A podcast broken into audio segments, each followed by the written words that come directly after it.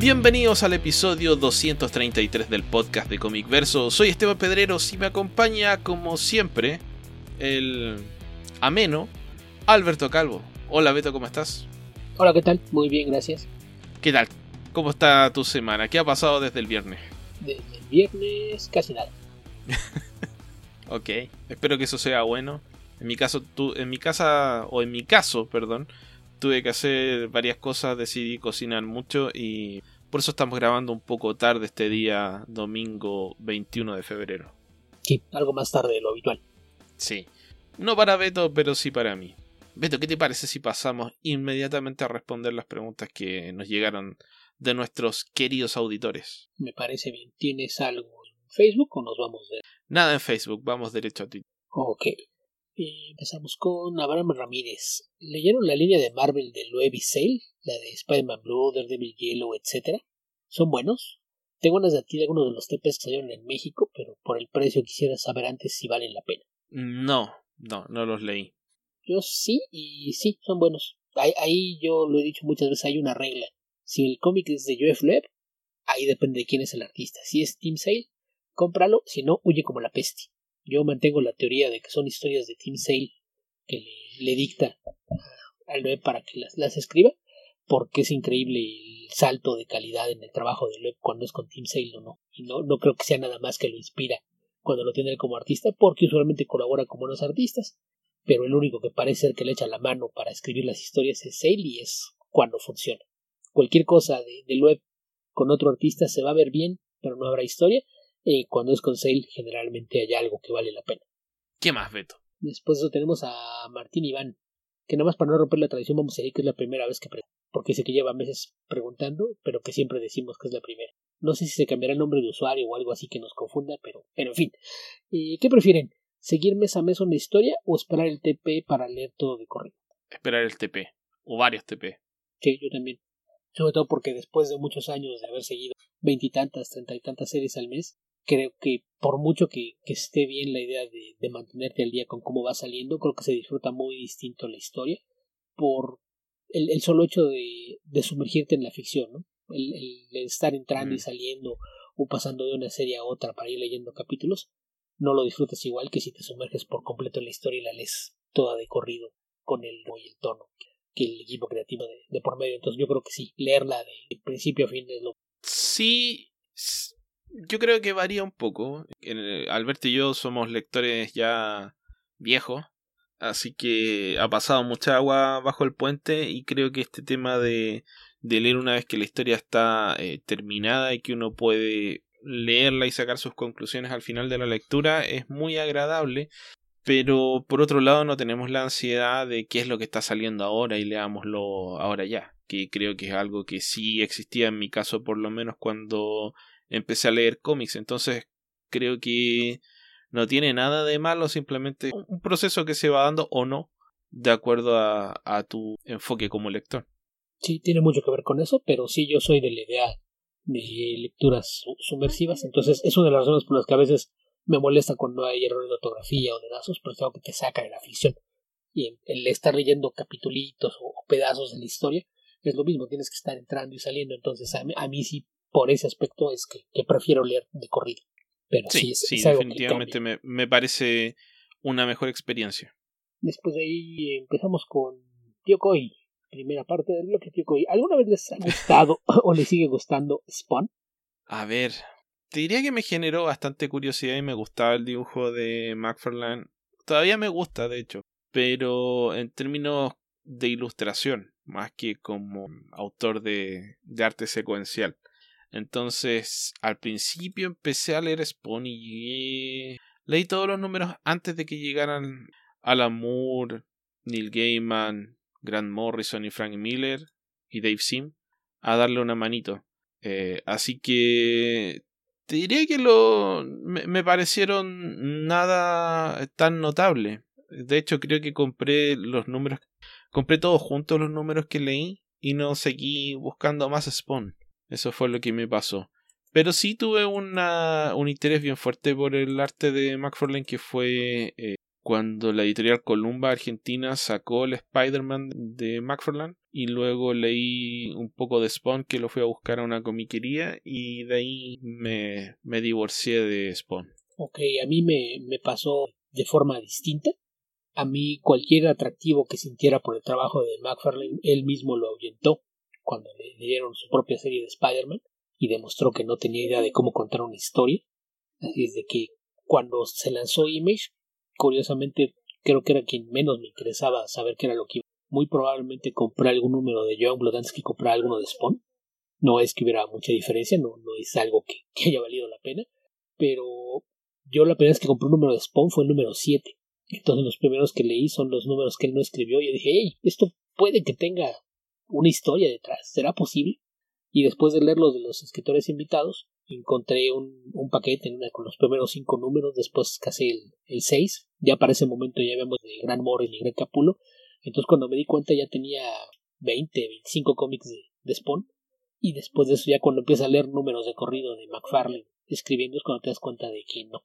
Todos los pequeños chispazos de cosas interesantes eran los que estaba haciendo alguien más para valer la pena. Y de vez en cuando regresaba a echarle un vistazo a ver si había mejor. Pues no, nunca pasó. Entonces, de decir que si me gustó alguna vez, pues cuando no lo escribía él, aquellos primeros sí, cuatro números con escritores invitados, después el arco de Grant Morrison y Greg Capulo con Houdini y algunas de las miniseries. La, miniserie de, Ángela, por ejemplo, me gusta bastante, pero más allá de eso no creo que no, no había mucho que rescatar. La, miniserie de Violator escribió Alan Moore también, es muy buena, pero, pero no, no mucho. Y ahí mismo como seguimiento nos pregunta ¿qué opinan del nuevo proyecto de Spawn Universe? Si yo estoy fuera, pero en esas hay algo eh, no lo sé, voy a esperar las reseñas, pero no tengo interés en el universo de Spawn. No estoy mal dispuesto, pero tampoco tengo interés, entonces es difícil que, que lo lea o que lo busque, a menos que haya una recomendación muy muy buena.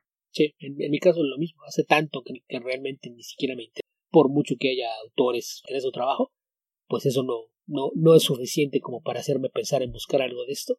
Además de que me, me llamó la atención por ahí que dijo, Oh, por Dios, habían visto. ¿Hace cuánto que no había una lista de creadores involucrados en algo que fuera tan larga y no incluyera una sola mujer? En los 90. Probablemente. Pero hasta en Image había mujeres haciendo algo y acá no. Ni, siquiera coloristas, que podrías pensar que es lo mínimo. Nada, no hay una sola mujer involucrada en todo esto de Spawn Universe. Ya, ya se verá. Yo, como di, he, varias veces, empecé a leer cómics relativamente tarde, así que mi eh, acercamiento a Spawn fue bien temprano en mi, en mi época como lector. Digamos, llevaba unos dos, dos años leyendo cómics cuando leí un poco de Spawn y, y nunca más. Así que eso, eso es todo lo que puedo aportar al respecto. Exacto, por aquí igual. El mismo tío Coy, estando la mano a tierra prima y allá nos quedamos en que no sabemos de qué estaba hablando. ¿Qué opinan de Batman 89? Ah, decíamos, si es la película, ya la comentamos, si es el cómic, pues no ha salido. Tal cual. Seguimos sin saber qué decirte, eh, Héctor. Tal vez cuando aparezca ahí podemos dar una mejor opinión. Yo en Tierra Prima comenté algunos de los diseños de personajes que se veían bastante atractivos, entonces visualmente creo que se va a ver bonito, habrá que ver ya que aparezca qué tal. Sí. De mismo tío Coy puso aquí una que es respuesta a otra publicación, así de que no sé, no tengo idea de qué demonios está hablando. ¿Qué ah, Yo sí lo busqué. Yo lo busqué. Ah, ya vi.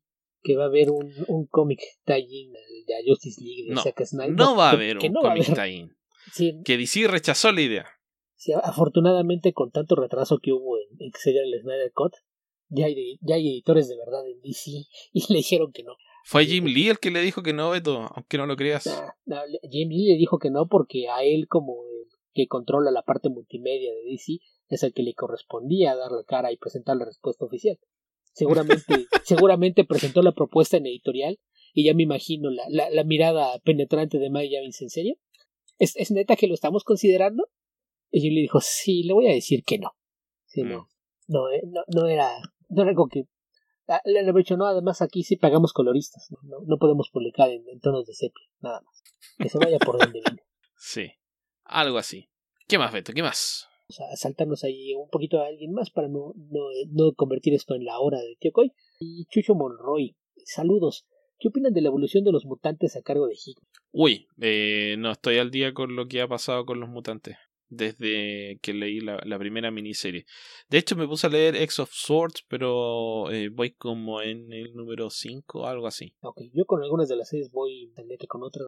Pero en general me parece que el problema que ha habido en términos generales es que hay demasiados escritores a cargo de esto, son demasiados cómics, entonces es bastante disparejo, pero en general creo que ha sido positivo todo lo que pasó desde que llegó Gil. Y el mismo Chucho Monroy, en verdad son tan geniales las historias de Tom King porque hasta ahora me quedo con mm. Divisions. No, no, cada vez eh, está empinando la balanza hacia el costado opuesto, te diría. Sí. yo por ahí veo que hay gente que está disfrutando mucho de Strange Adventures. Yo la verdad es que después de dos números decidí que necesitaba un descanso de Tom King y no le seguí, no, no sé, porque de repente se vuelve repetitivo lo, lo que empieza a hacer. Ya, ya lo hemos comentado aquí alguna vez que llega el momento en el que tienes que que hacer una pausa y te hartas de estar leyendo sobre este cómic que está pasando por la crisis de la edad madura y voltea a ver nostálgicamente por la ventana como cae, que fue algo que hizo con Vision, con Mr. Miracle, con Adam Strange. E, ese es un problema y en general creo que es un buen escritor, pero pero no sus historias no son para todo el mundo. Por ejemplo, Esteban, a los días que me que lo, comentamos me dijiste que no te gustó The Sheriff of Baghdad, ¿cierto? Ah, no. a mí sí me gustó. Y por ejemplo, sus Omega Men me gustaron mucho. Lo que hizo en Batman me parece que hay dos, tres cosas rescatables, pero en general me parece que fue una decepción. Y entre más pasa el tiempo, más, más, más me convenzo que lo que hacía que Grayson fuera un cómic tan se lo vemos a Tim Seeley y no a Tom King. Entonces creo que es bueno, pero no tanto como él mismo le quisiera pensar. Mira, Beto, creo que historias como Sheriff of Baghdad. Mira, no, no, quiero ser tan eh, generalizador, pero creo que la mejor versión que conozco de esa historia es Chinatown. Y si no vas a hacer la mitad de bueno que Chinatown, creo que no vale la pena intentar esa historia. Tiene, cosas rescatables, hay cosas que están muy bien hechas en la historia, está bien ejecutada, pero sí es la clase de historia que no es para todo el mundo.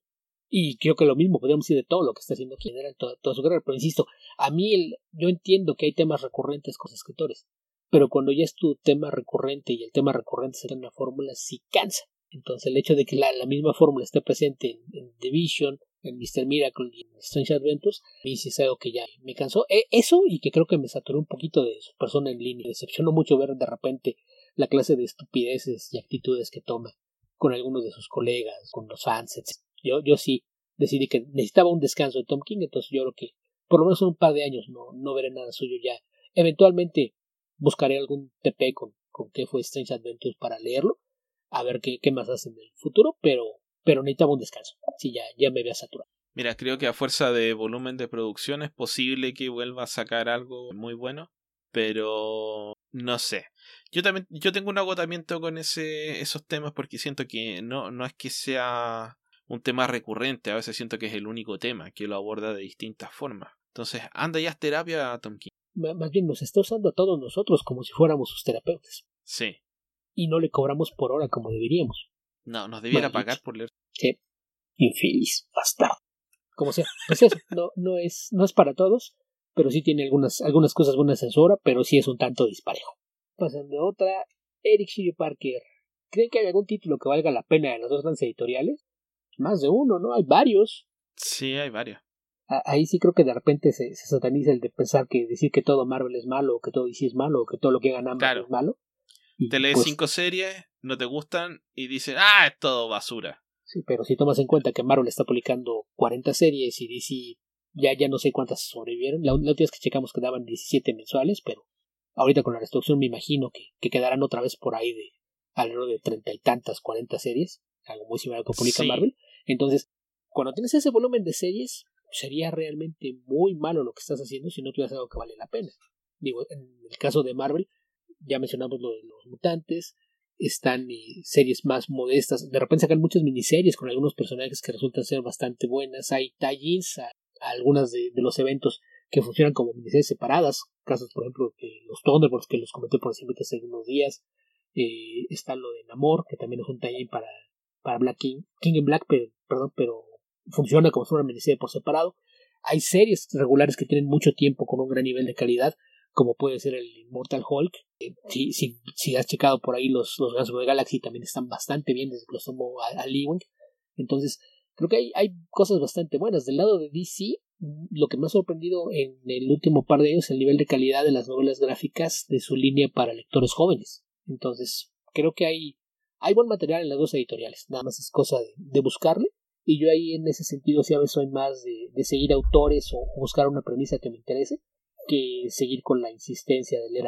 Porque, por ejemplo, yo soy muy fan de Spider-Man, pero el, Spider-Man de Nick Spencer simplemente no, no termina de agarrar. Es demasiado disparejo para mi uso. Prefiero estar leyendo autores que hagan cosas que me, ver premisas de, cosas que, me parezcan interesantes y seguir esas que tratar de aferrarme a leer los personajes que en algún momento disfrutar. Ahí respondió Beto por ambos. ¿Qué, qué más, Beto? Eh, regresamos a, a, otro mini bloque del tío Coy. ¿Les gusta el trabajo de Doc Munch? ¿Cuál me recomienda? Eh, tengo conocimiento limitado del trabajo de Doc, que es básicamente el Batman que hizo en los 90. Ahora, sé que esa no es la época más destacada de su trabajo, sino que probablemente fines de los 70 y principios de los 80. Pero no me he dado el trabajo de ir a, buscar esos cómics. Sí, de lo, lo, que mencionas de los 90, ah, creo que su Batman ahí todavía era sólido, pero no tan bueno como decía en el pasado. Yo por ahí rescato el, el que hizo el Batman Book of the Dead con dibujo de Barry Kitson, que me parece que es bastante bueno. Pero en general yo creo que lo que más he disfrutado de, de fue mucho lo que hizo para Marvel en los años 70, lo que hizo con, con Shang-Chi, Master Kung Fu, sobre todo lo que hizo en colaboración con, con Paul Gulassi. Me parece que es eh, de lo mejor que he leído. Y una serie bastante extraña que publicó en, DC en, algún momento mediados finales de, los 80 que se llama Electric Warrior es eh, ciencia ficción entonces por ahí. Tenía también eh, varios cómics de, horror en los 70 en Marvel. Moon Knight. Hizo, hizo un buen trabajo en, Moon Knight estuvo por que es la razón de que terminara escribiendo Batman. Sí fue, fue como su audición. Sí. Si escribes Moon Knight y Daredevil o Daredevil y lo haces bien probablemente te van a llamar de para que hagas algo. Es probable. También en algún momento mencioné las cosas de, de horror y también hubo, hubo, cosas que hizo para, para no, no, necesariamente para Conan, pero para los cómics de, de las propiedades de Robert E. Howard, si no mal recuerdo, estuvo algún tiempo en Cool. Me, los recuerdos que tengo son, son vagos, pero recuerdo que me gustaba. No, no sé si ahí me podría estar traicionando la, la memoria, pero en general yo creo que si, si hubiera que recomendar algo de, de su trabajo, yo creo que sería buscar la, la serie de Deadly, Hands of Kung Fu, que fue estaba Shang-Chi como protagonista durante una, una buena etapa. Muy viejo. Muy, muy viejo. Sí, eso debe ser de... De los 70. Por ahí del 75, 76 probablemente. Y debe haber estado unos tres años en la serie. Mira, sabía que había algo que había leído de él que... Mira, yo creo que todavía se puede encontrar acá en Chile, por lo menos, que se llama Slash Marout que lo hizo con Paul Gulassi Es una miniserie algo extraña que aprovechó, el, por lo menos en la publicidad en España, aprovechó el éxito de, de Watchmen y salió en noviembre de 1987, así que algunos... que es una serie futurista, un tanto extraña. Todo lo que recuerdo. Hace mucho tiempo que la leí. Sí, tengo que, yo creo que fue más o menos la misma época en la que salió Electric Warrior, que Electric Warrior, se mal recuerdo, arte de Jim Bakey y también era ciencia ficción extraña. Y hizo cosas con los Omega Men en los 80 también. Y otra cosa que leí que no es tan, tan fácil de encontrar, pero, pero ahí también un amigo tuvo a bien regalarme algunos números que nosotros, una serie que se llamaba Aztec Ace, publicada por Eclipse Comics, que era de un aventurero que viajaba en el tiempo. En principio era un, guerrero azteca, pero terminaba siendo un aviador, vaquero, etcétera, que tenía aventuras en distintas eras. Así es de que era eh, eh, era un cómic entretenido más que otra cosa. Sí. Ok, Beto. ¿Qué más? ¿Qué más? Y una más de, de No sé si ya lo han respondido, pero ¿cuál es su Robin favorito? Mm, Tim Drake y Damian.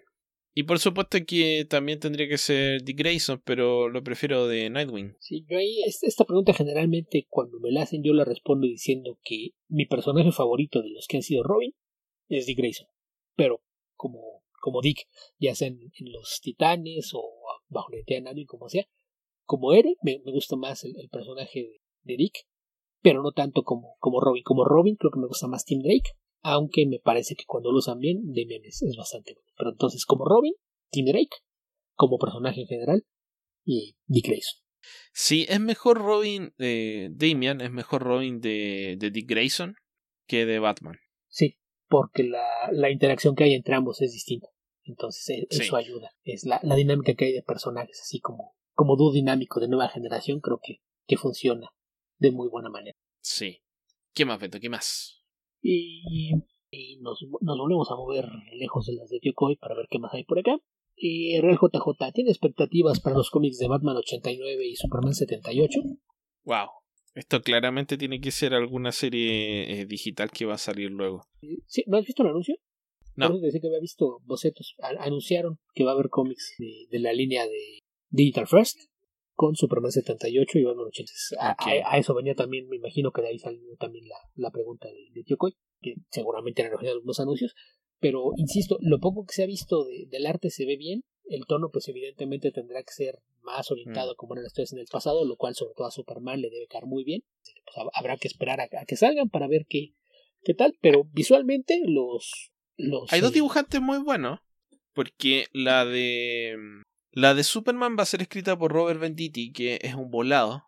Y el dibujante es Wilfredo Torres, que es muy bueno. Tanto que la de Batman probablemente no les va a gustar, ni a ustedes ni a mí. La va a escribir Sam, Sam Ham, y el dibujante es uno excelente que es Joe Quiñones. Que por otro lado, creo que no, no me cuadra mucho la estética del dibujo de Joe Quiñones con la con el de Batman 89. Pero es que no, no sé si viste algo de imágenes, está rediseñando los personajes. Entonces su Joker no se ve nada como, como Jack Nicholson. ahí será interesante. Que ahí yo sí tengo curiosidad porque Sam Ham es el guionista de la película. O sea, habrá que ver qué, qué tanto del tono rasca. Pero digo, los diseños que, que ha mostrado no tienen nada que ver con, con la estética que podía de la serie. Su Bruce Wayne sí se ve un poco como tratando de, de, emular la apariencia de Michael Keaton, pero fuera de, eso, ahí creo que está rediseñando muchos personajes, entonces habría que ver cuál es el tono que le quieren dar a la serie. Pero lo dibuja viejo, lo dibuja como que fuese de Dark Knight Returns. Y un poco, sí, le, le, pone canas en los costados de la cabeza, sobre todo en las sienes. Entonces, por, eso digo, ahí me causa curiosidad más que otra cosa. Digo, Sam Ham pues no, no ha hecho mucho en, cómics, la mayoría de lo que ha hecho es bastante olvidable, pero pues era el guionista de la película, entonces habrá que ver qué, qué es lo que quiere hacer. Lo más famoso que hizo fue Blind Justice, que es una miniserie de tres partes que apareció en Detective Comics, creo, que termina en el número 600 o parte en el número 600, no recuerdo bien. Y justamente fue a propósito del éxito de la película de Batman. Pero es una historia que se puede leer como un Elseworlds. Es prácticamente. O sea, está fuera de toda continuidad. Sí. Sí, entonces, e, esa me causa curiosidad. La, la de Superman, pues sí, si no se enreda demasiado Benditi, creo que puede funcionar. Un Superman más. en una época más inocente. Es algo que siempre funciona bien de los diseños que mencionaba de Quiñones, por ejemplo, lo que me llama mucho la atención es su Joker, que decía que no, no se parece nada a, Jack Nicholson, porque de hecho se ve como Prince. Pero tal vez no sea Joker, Beto, tal vez sean sus eh, secuaces. Porque hay, hay un hay un par de chicas que son como bailarinas que están con, eh, con diablitos, con las crowbar. Hay un punk, hay un eh, negro con una nariz de payaso y un gorro verde. Y está Prince. Así que no sé, puede ser que sea él o puede que sea parte del, del entourage de, del Joker. Puede ser. Pero pues sí, expectativas, pues la, la misma que cuando hay algún anuncio, ya, ya veremos cuando salga, a ver qué tal funciona. Pero no, hay que recordar que sí. hay que recordar que dentro de ese universo el Joker murió, se supone. Sí, suponiendo que fuera una secuela directa a la película, ¿no? Sí. Que no, no sabemos si la idea es emular el tono nada más, pero y como, sea, pues es, es de, esa clase de anuncios que no, no me emociona, tampoco me es totalmente indiferente, me genera curiosidad, entonces pues habrá que esperar a que salgan los cómics para, para ver qué tal, qué tal funciona y entonces sí, tener una opinión más sobre lo que hicieron y no estar especulando sobre qué es lo que podrían hacer. Sí, yo creo que eh, no tengo el entusiasmo que debiera tener para entusiasmarme con estos proyectos, por las películas, digamos. Sí, puede ser. Y pasando a lo que sigue, Arturo, José López. Voy en el segundo TP de Sandman y me está encantando, pero he escuchado que conforme pasan los números la serie mejora. ¿Conocen alguna otra serie o etapa con la que suceda lo mismo? The Spectre.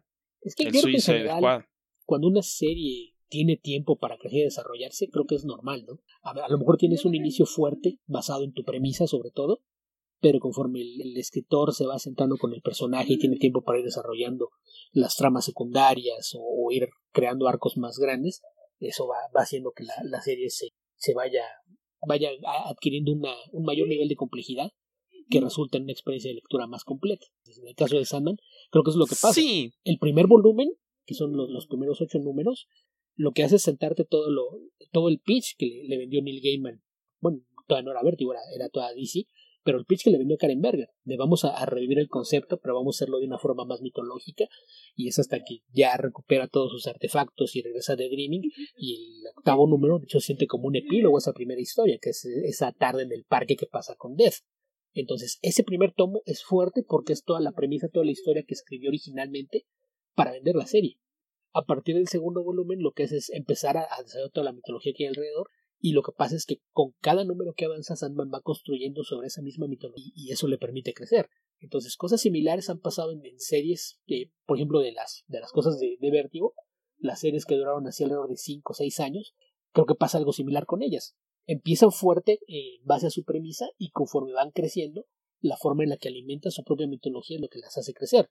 Casos como el de Preacher, de Wild Last Man, eh, hasta cierto punto, en el caso de Hellblazer pasaba lo mismo, aunque ahí después varía un poco, depende de los equipos creativos, pero creo que eso, eso tiene que ver en parte con, con eso, ¿no? El, que tengas la oportunidad como autor de ir creciendo. Tú mencionas el ejemplo de, de Spectre, volvemos a lo mismo, la, la, premisa te la deja muy clara en los primeros tres o cuatro números, cómo es que va a funcionar el espectro que está escribiendo. O, ahí, Ostrander con el arte de, de Mandrake. Pero el, el hecho de que se, se, quede el mismo escritor trabajando con la serie le permite ir desarrollando ciertos conceptos y hacer que estos funcionen de una forma más. Entonces, creo que en, los casos en los que un autor tiene la oportunidad de quedarse por mucho tiempo en una serie, es relativamente normal que pase eso. Sí, o sea, pero, a ver, es cierto lo que dice Beto, pero ese es como el mejor resultado posible, porque también se dan casos donde partes de un concepto interesante y la historia se te diluye en intra cosas intrascendentes, y eso también pasa muy frecuentemente. Vas a hablar de Ex Machina, ¿verdad? Y varios otros proyectos, Beto, si no es el único. Hay muchos casos en los cuales partes con un concepto potente y terminas con historias que, que se desinflan. Lost, para no acusar a ningún cómic en particular, es un ejemplo de eso y es una es algo que pasa con bastante frecuencia en varios en varios medios en los cómics también. Así que no no es que sea una garantía solamente que porque alguien se queda eh, va a ser un buen cómic. Eso bueno, no no siempre es así. Ok permíteme acotarlo. Cuando un buen escritor tiene la oportunidad de quedarse por un periodo prolongado en un título generalmente su trabajo mejora porque puede realimentarse así ok. ¿qué más Beto? del mismo Arturo esta ya la respondimos, fíjate, qué, qué casualidad. ¿Les gusta o alguna vez les gustó Spawn? Se pusieron de acuerdo por ahí Tioko y Arturo. A no ser que nos estén viendo la cara y sea la misma persona con dos cuentas. Mm.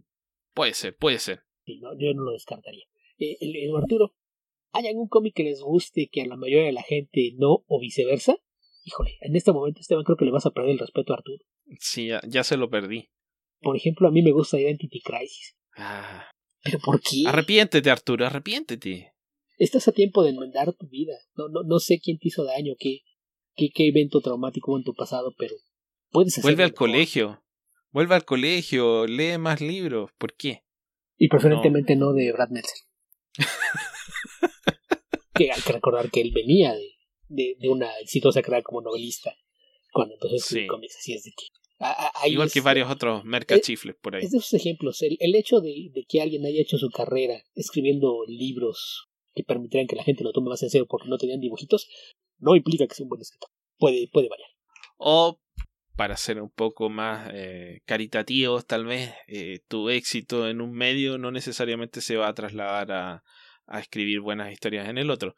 Pero eso sería asumir que he leído libros de Brad Meltzer y los he encontrado buenos, pero obviamente después de leer Identity Crisis no me quedó ninguna ningún interés en leer algo más que haga Brad Meltzer.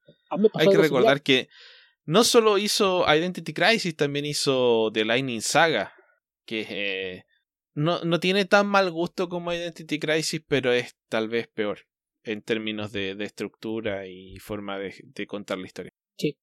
Sí, porque a, fin de cuentas son medios distintos y funcionan de manera distinta, entonces el hecho de que escribas bien para uno no, no significa que te vea bien en el otro.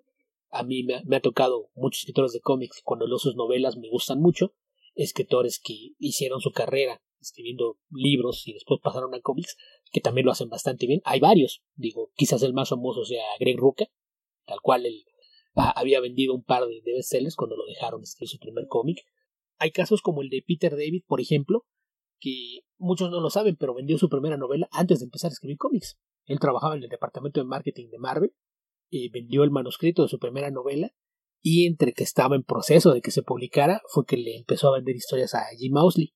En, aquel entonces era uno de los editores. Christopher Priest. El escritor que conocemos como Christopher Priest, exactamente, fue quien le empezó a comprar historias. Entonces, eh, su primer trabajo publicado realmente fueron cómics, aunque ya había vendido una novela.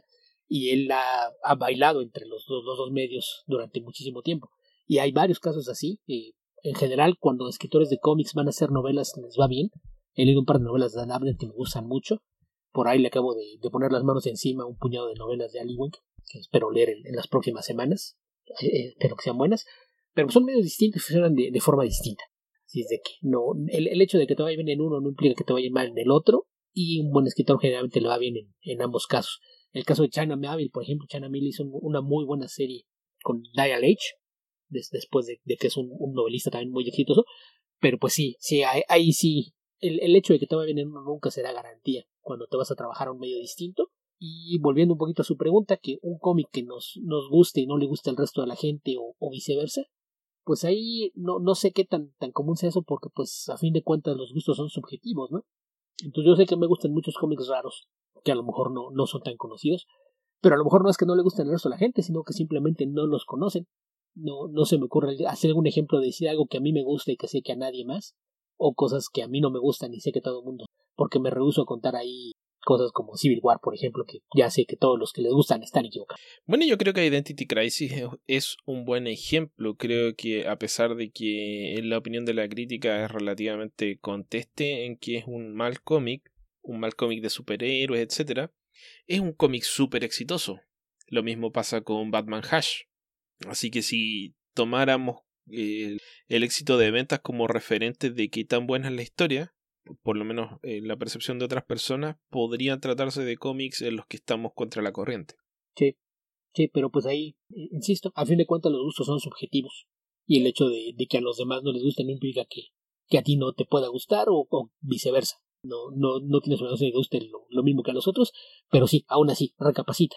Vuelve a leer a Identity Crisis y date cuenta de que estás en un error. Sí, mira, yo pienso que Identity Crisis es un cómic que, aparte de todo lo mal que hemos hablado de él, tiene una característica que es de este tipo de cómics que mientras menos conoces del universo DC, más probable es que te guste. No, no se me ocurre otro ejemplo aparte de este, pero son ese tipo de cómics en los cuales el, hecho de no tener preconcepciones de los personajes, entrar a conocerlos a través de esta historia, puede ayudar a que no te resulte tan aberrante leerla. Sí, que hasta cierto punto pasa lo mismo con, con la, la mencionada Civil War, ¿no? entre menos conozcas de Marvel, menos ruido te va a hacer los errores de caracterización que hay en esa serie. Claro. Entonces, es más fácil que la disfrutes si no conoces los antecedentes o no tienes un contexto mayor contra el cual comparar. Claro, es, es una mala presentación que es más fácil de corregir a posteriori que eh, si eh, ocurre al revés, si se trata de, de un arañazo en la pizarra para todo lo que sabes de, de esos personajes. Sí, exactamente. Ok, Beto, ¿Qué más? ¿Qué más? Porque estoy usando mi celular, se me cayó internet en medio de la conversación, espero que no se hayan dado cuenta, aparte de que ahora se los estoy diciendo, así que espero que mi plan de internet dure lo suficiente. Ok, y vamos con el último mini bloque del Kyokoi. ¿Les gusta el personaje de The Batman Who Laughs?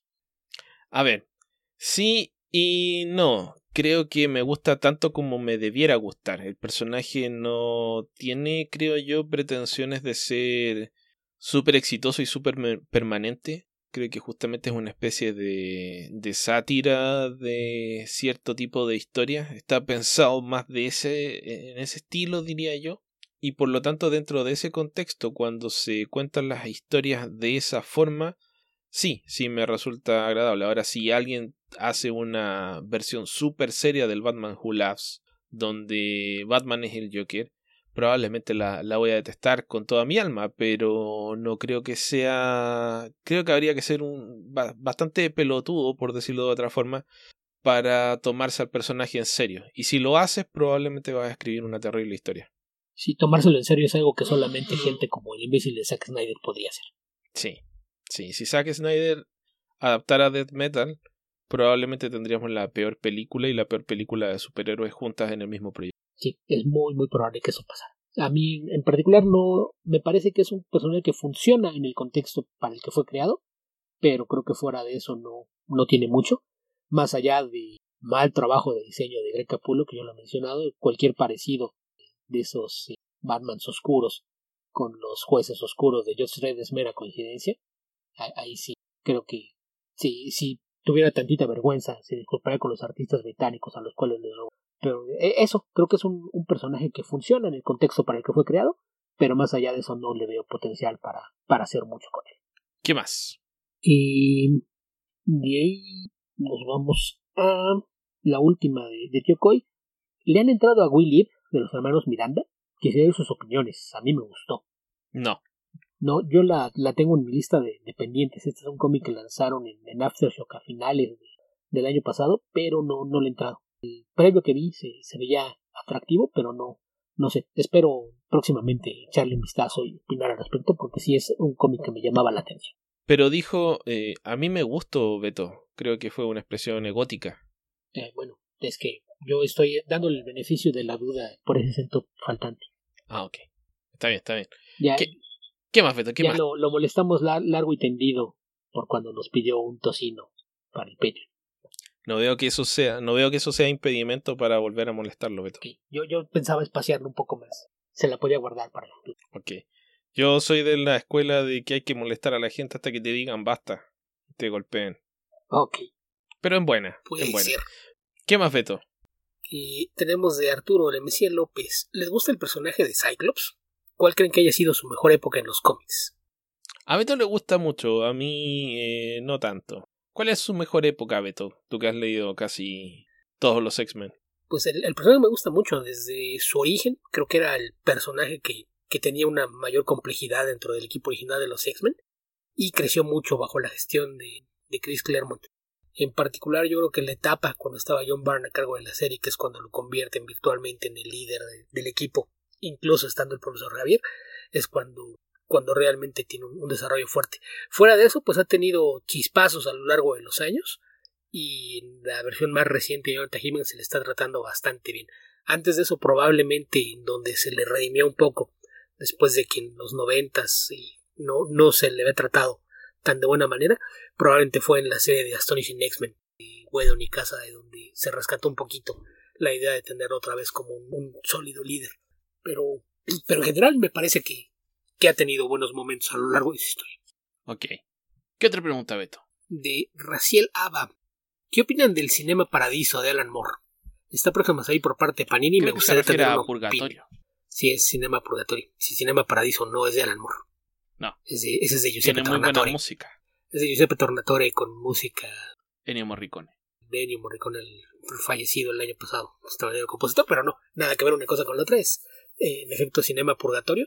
Yo leí el primer número, me gustó, denso, como es casi todo lo, lo que hace recientemente Alan Moore, pero no, no tengo una opinión más a fondo de la serie, pero pinta bien. La, la verdad es que Moore haciendo Ron es algo que, que rara vez decepciona. Entonces, si, si has leído otras cosas de Moore y te gusta, yo creo que no, no hay pierde en, en darle una oportunidad a la serie. Ok, ¿qué más, Beto? ¿Qué más? Él mismo pregunta, ¿han leído Monstres? Hace mucho tiempo leí, creo que los primeros 10 no, no me he puesto al día hace mucho tiempo. Y sí, sí, eso, eso puedo decir de Monstres. Y que el arte es maravilloso. Sí, el arte es maravilloso y la historia a mí me gusta bastante. Toma mucho de, de la mitología oriental para contar su historia, entonces me parece que es una, una, serie que vale mucho la pena. Pregunta si creemos que desde que llega a México. Yo sé que había al menos dos editoriales interesadas en ella, pero no sé qué, qué pasó, si alguna de las dos finalmente decidió hacerse con los derechos o no.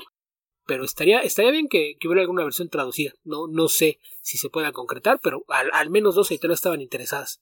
Aunque a veces sí, se sabe bien que, que en México tienden a, ponerse un poquito cuidadosos cuando los derechos de alguna obra son caros y dado el éxito que ha tenido Monstres alrededor del mundo, probablemente sea uno de esos casos. Ok, Beto, ¿nos queda alguna otra pregunta o con eso estamos terminando? Eh, nos queda una, ya sabemos que como de costumbre es Héctor McCoy quien pone el desorden y se olvida de poner la etiqueta, y él nos pregunta ¿qué fue de la gente que hizo Wolverine Origin? Hace rato que no sé nada de Jenkins, Andy Kubert y Richard Isanov. De la historia no les pregunto, pero ¿les gustó el arte? Eh, no, no, no me gustó. Eh, están todos vivos y coleando. Jenkins no sé qué está haciendo. Andy Kubert está a punto de, de sacar una serie de Batman con... Eh, ah, ¿cómo se llama Tyler? Bueno, se me olvidó. Batman de Detective que va a aparecer ahora en, creo que en eh, abril o mayo. Richard Isanov sigue coloreando en Marvel, de vez en cuando por lo menos. Sí, sí, los tres siguen trabajando. Jenkins se alejó de las de Marvel y DC durante algunos años, pero andaba por ahí en editoriales pequeñas haciendo proyectos y estaba haciendo algo, creo que no para Future State, pero tenía algo con Batman para cuando terminara Future State con esto de ¿cómo, cómo se llama? Infinite ¿qué? Infinite Futures, Infinite. Eh, algo Infinite. Lo último que recuerdo que escribió en DC fueron los guiones de algunos números de la serie de Batman de David Finch, eh, Batman de Dark Knight. Sí, sí, según yo eso había sido lo último. Número 4, por ahí creo que David Finch pidió ayuda y habló con eh, Jenkins. Después de eso no recuerdo nada. Sí, según yo eso había sido lo último. después de eso, tío, que estaba en, en Aftershock, si no mal recuerdo, lanzó un par de series ahí. La primera réplica y me parece que después lanzó una más. Y andaba pues por ahí haciendo proyectos independientes, pero, pero recuerdo haberlo leído en algún anuncio de lanzamientos de, DC, entonces si no era algo de Future State es para lo que viene después. De Qbert ya, ya mencionabas que, que tiene un anuncio de Batman y aparte iba a ser uno de los colaboradores a, la nueva serie de Batman Black and White. Sí. De Isano, pues en efecto, eh, algo que lo mantuvo ocupado en la última década, estaba coloreando todas las adaptaciones de obras de, de Stephen King, ¿no? Era el colorista de todo lo que tenía que ver con Dark Tower y con The Stand. Entonces, no, no sé, me imagino que es un colorista caro, entonces también se, se da el lujo de, de, tomar pocos proyectos, no saben que tenga una presencia tan constante, pero si anda todavía por ahí. Generalmente, si ves algún proyecto de Jay Lee en Marvel, el colorista de eso va a ser Richard Isano, casi siempre. Tom Taylor es el escritor de Batman. Ok.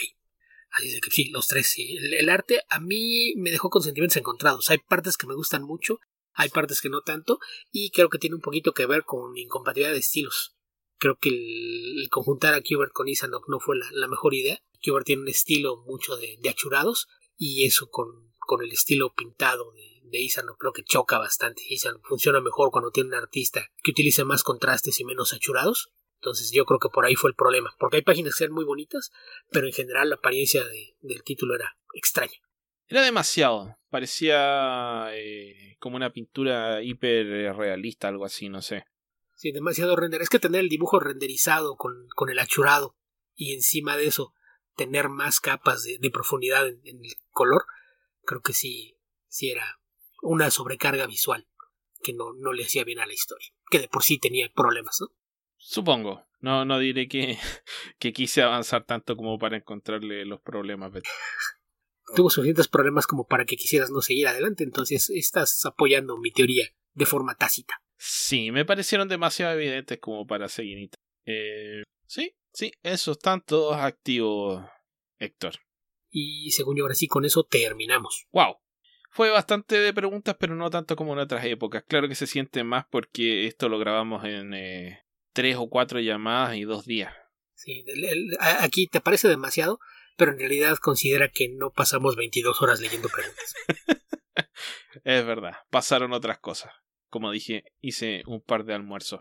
Beto, ¿qué te parece si pasamos al comentario de noticias? Me parece bien. ¿Qué noticias tienes por ahí? Mira, tengo em, pequeñas noticias por aquí y por allá. Básicamente algunos anuncios de DC. Específicamente viene un listado de 11 proyectos, pero a un nivel bastante poco definido. Son básicamente serie de Batman, serie de esto. Lo voy a leer. Deathstroke Inc. Harley Quinn Animated Series Sequel, secuela de la serie animada de Harley Quinn. ¿Quién va a estar ahí? No se sabe. Eh, un título del aniversario número 80 de Wonder Woman. Elseworld, que va a ser algo así como eh, parte del nuevo del centro del nuevo omniverso de DC. DC Vampires, que es un título no definitivo. Robin y Batman. Joker, a Puzzle Box. La leyenda de Batman, Crash and Lobo. Nubia and the Amazons, que parece haber sido motivada por la buena reacción que ha tenido eh, esa nueva versión de Wonder Woman que apareció en los cómics de de Future State. Y DC Middle Ages, que supongo que podría retomar algunos de los personajes de DC que tienen su pasado en la, en la Edad Media y darles una aventura al, al estilo Demon Knights, tal vez, no, no sé. No hay más información que sabe, todos los anuncios específicos se van a hacer durante el año. Sí, sí, es normal. Generalmente primero te, te da nada más el teaser de lo que viene y ya después empiezan a emerger detalles sobre equipos creativos, fechas y demás. Sí, y el proyecto se llama Infinite Frontier y a partir de ahí van a salir también nuevos proyectos. Pues eso. Ok, ¿qué más? Todd McFarlane va a expandir su serie de su, su, universo de Spawn con cuatro nuevas series. Esto ya lo habían aludido nuestros auditores en las preguntas de, de Twitter. Más detalles que ese todavía no tengo. Sí, no, apenas sabemos, eh, me parece por el listado enorme de, de, creativos, pero no, no hay detalles de qué es lo que va a hacer con esas series. Yo me encontré por ahí un, un chisme que está extraño pero interesante, pero es de uno de, de los chismosos que suele, suele ser acertado con, con las revelaciones que hace, que todo apunta a que en el próximo par de años en algún momento los personajes de Big Hero 6 se van a integrar al MCU. Suena como algo un tanto descabellado y yo ahí mi duda será si no es que tendrá una aparición pero como parte del multiverso.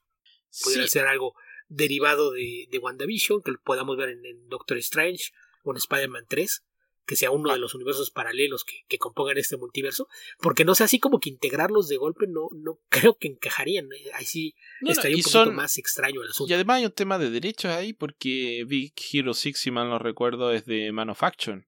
Entonces no es, es que exactamente es, que le fue pertenezca por Man of Action, a Disney como para pero usarlo tan Habría que ver exactamente, habría que ver cómo está la propiedad, porque es creación de Man of Action, pero habría que ver si es propiedad de ellos, si es copropiedad, o si lo hicieron como War for Hire, entonces obra suya, pero, pero propiedad de Disney. Entonces, habría que ver cómo está el, tema de derechos, porque sí, sí sería un, un, asunto a tomar en cuenta, pero, pero no, no estoy seguro cómo pudiera funcionar eso. Pero sí, me llamó la atención, porque no, no fue chisme de, de los que salieran de, de ahí de la nada, sino que salió de uno de, de, los tipos que generalmente es bastante acertado cuando saca chismes y rumores sobre lo que está pasando en, en Hollywood alrededor de las adaptaciones de cómics.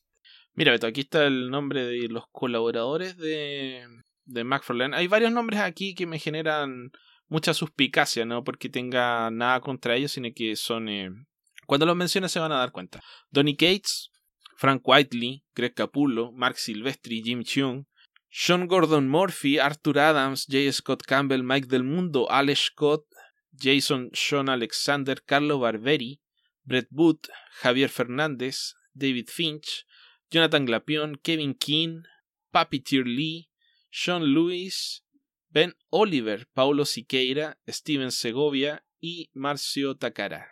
Sí, era el listado que había visto y fue de, del que comenté que curiosamente, pese a estar en pleno siglo XXI, en la década de los 20, no hay una sola mujer involucrada. Sí, pero eh, bueno, hay, no me atrevería a decir que hay algún dibujante malo aquí. Sí, lo que me llama la atención es que estén Art Adams y Frank Whiteley, que eh, probablemente van a alcanzar a hacer media página de aquí a que salgan los cómics. ¿No te atreverías a decir que hay un dibujante malo cuando leíste el nombre de J. Scott Campbell? O también leí el de David Finch. Bueno, no me gusta. Bueno, pero Finch, Finch no te gusta. Campbell sí es malo.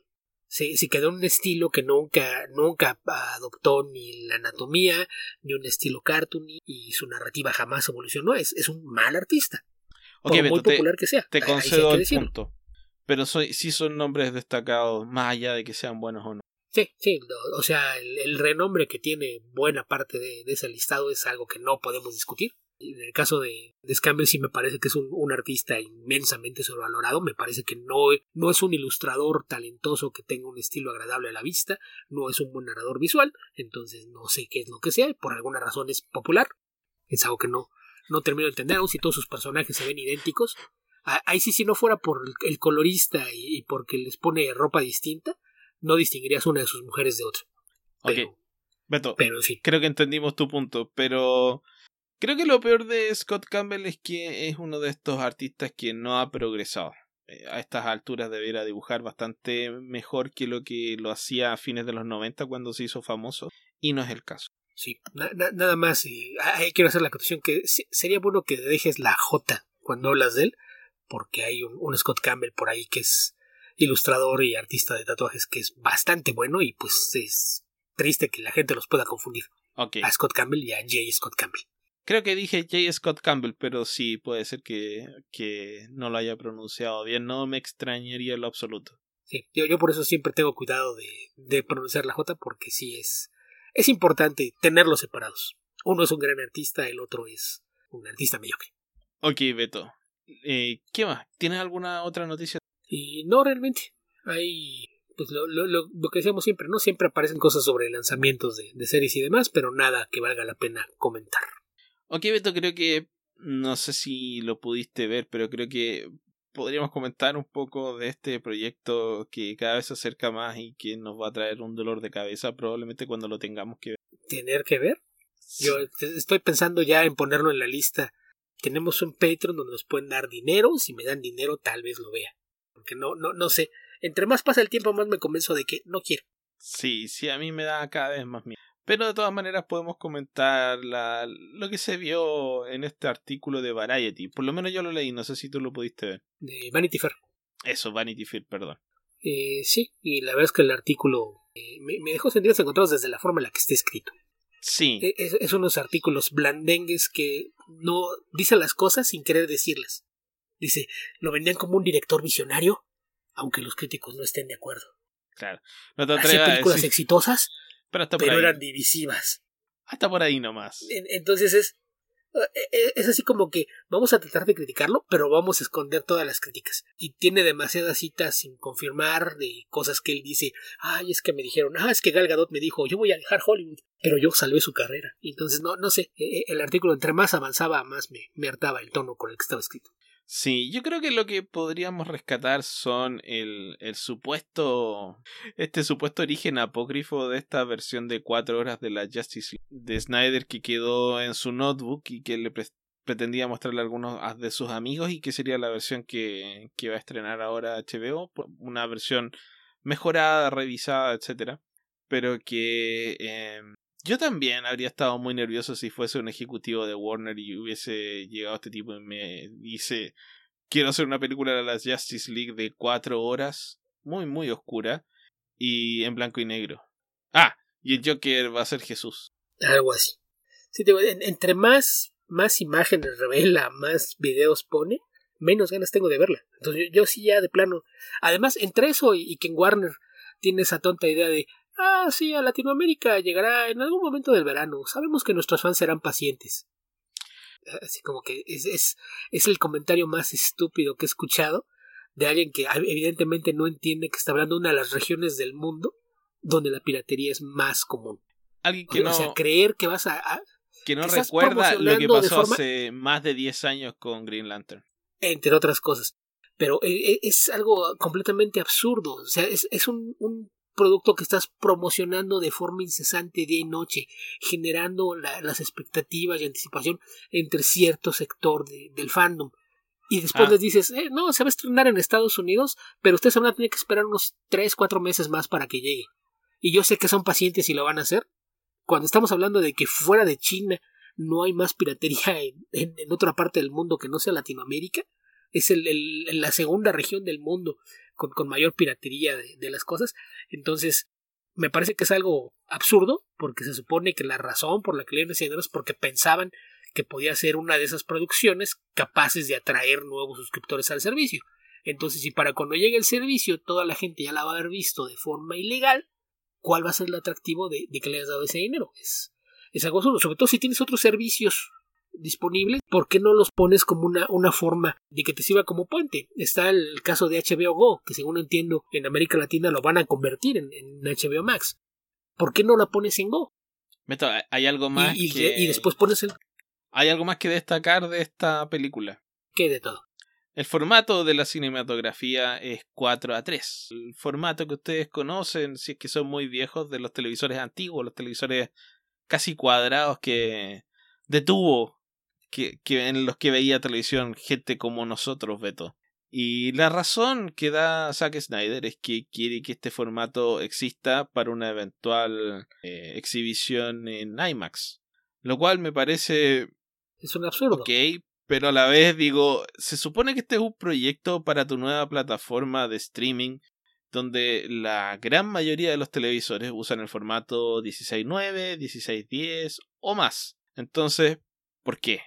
Sí, decidió que quería hacer un enorme espectáculo cinematográfico renunciando al formato widescreen. Así para, para que se hagan una idea, si, si han visto series viejas en, algún canal de estas que en lugar de, poner las barras negras en la parte superior e inferior de la pantalla, las tienen que poner en los costados porque la, imagen era muy cuadrada, eso es exactamente lo, que Snyder quiere hacer con esta película. Filmó en, en IMAX por pura necedad, porque su ego no le permite pensar de otra forma, y, lo que va a pasar es o que te la van a, presentar así en un tamaño que no va a aprovechar el tamaño de la pantalla donde la veas o en una edición recortada donde le van a tener que quitar cosas de arriba y abajo para tratar de encuadrarla mejor en la pantalla en, la que lo vayas a ver, ya sea tu pantalla o tu computadora. Es, un absurdo por donde quiera que lo veas. Sí, esa, esa, era mi duda, si lo filmó efectivamente en IMAX, porque hasta donde yo sé no fue así. Algunas partes, tiene algunas escenas filmadas en IMAX, las demás están convertidas, pero es un absurdo. O si simplemente va a recortar la imagen, porque es la única otra forma en la que lo puede hacer y eso significa eliminar detalles, porque esas escenas fueron grabadas con una cámara más ancha. Sí. O sea, ahí habría que ver. Por algo, por algo tiene a tu cinematógrafo que se preocupa del encuadre, de la luz, de todas esas cosas para que la toma se vea bonita y salga todo lo que tiene que salir dentro de, de la cámara. Pero no. Es que aparte no. Lo queremos en IMAX, así que recortémoslo. Lo grabamos en 8K, así que le vamos a cortar algunas. No es nada más algo que tenga que ver con la cuestión estética. Muchas veces también es narrativo. La forma en la que tienes movimiento de un lado al otro de la pantalla, aprovechas todo el ancho de la misma. Entonces, si la vas a recortar. Idealmente tiene que ser narrativo, si no, ¿para qué? Sí, sí, es, eh, es un absurdo porque ya que lo veamos. Pero digo, nos ha dado muestras de, de que todo lo, que la gente llegó a pensar en algún momento de que era un buen director, pues con cada nuevo proyecto él, él se encargaba de desmentirlo. No, no sé por qué, por qué razón terminó eh, creándose un grupo de, fans tan irredentos que, que, están dispuestos a seguirlo, haga lo que haga, pero, pero me queda claro, yo lo he dicho más de una vez, es, es un tipo que en el mejor de los casos debiera ser un director de segunda unidad, a cargo de hacer las secuencias de acción de una película y no de la parte narrativa, porque no sabe contar historias. Es tan simple como eso. Ok, Beto. Creo que con eso es suficiente despotrique por hoy. Vamos a tener otras instancias para seguir comentando esto. No, sé si las tendremos. Yo, yo insisto, yo, yo, ya estoy llegando al punto en el que estoy pensando. Si alguien quiere que comente la película, me va a tener que dar dinero. No, no pienso verla de gratis. ni, siquiera, ni siquiera en una versión apócrifa o ilegal. Ahí, sí creo que, que ya, ya llegamos a ese punto. No, no me interesa. Si, si quieren que la vea, alguien tendría que pagar por ello si voy a sufrir cuatro horas de las estupideces de este cretino, tengo que sacar algo de ahí. Ya gratis no lo voy a hacer. No voy a renunciar a cuatro horas de mi vida por estas estupideces. Muy bien, Beto. ¿Qué te parece si pasamos entonces al comentario de cómics? Me parece bien. ¿Qué leíste esta semana? Beto, a veces la vida nos da limones y hay que hacer limonada. A veces nos da frambuesas y se puede hacer mermelada, Beto.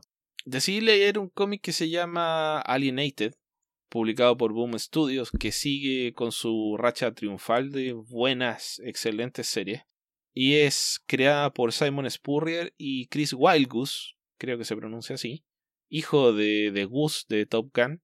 Y mm, es una serie de seis números donde tres niños, tres jóvenes en realidad, adquieren poderes extraños. Básicamente son tres niños tres jóvenes introvertidos, dos introvertidos y uno que es eh, bastante extrovertido, pero que tiene una personalidad un tanto que busca demasiado eh, agradar al resto de la gente y tiene la coincidencia de que los tres se llaman Sam. Uno es Samuel, que es el chico blanco pelirrojo, una es Samantha, que es una niña, eh, una joven introvertida de pelo negro, y el último es Samir, que es un, un, chico de origen árabe y que tiene esta debilidad, este deseo de agradarle a la gente. Tiene esta necesidad casi patológica, podría decirse, de llevarse bien con todo el mundo. Entonces, un día cualquiera, van caminando a la escuela y en un eh, parque, parque boscoso que queda en el camino, se encuentran un objeto extraño. Les llama la atención, tratan de acercarse a él y el joven Samuel le pide ayuda, digamos, apoyan en los otros dos para subir. Y una vez que toca esta criatura, tienen una experiencia extraña y se dan cuenta que han quedado conectados mentalmente y que tienen la posibilidad de oír los pensamientos y las emociones de, los otros. Al principio es simplemente una, un, suceso, extraño que no saben bien de en qué consiste, cómo se produjo, qué criatura es esta. A la criatura la terminan llamando Chip y de a poco se dan cuenta que no es solamente el hecho de que se puedan conectar entre sí, sino que esta criatura tiene, tiene ciertos poderes.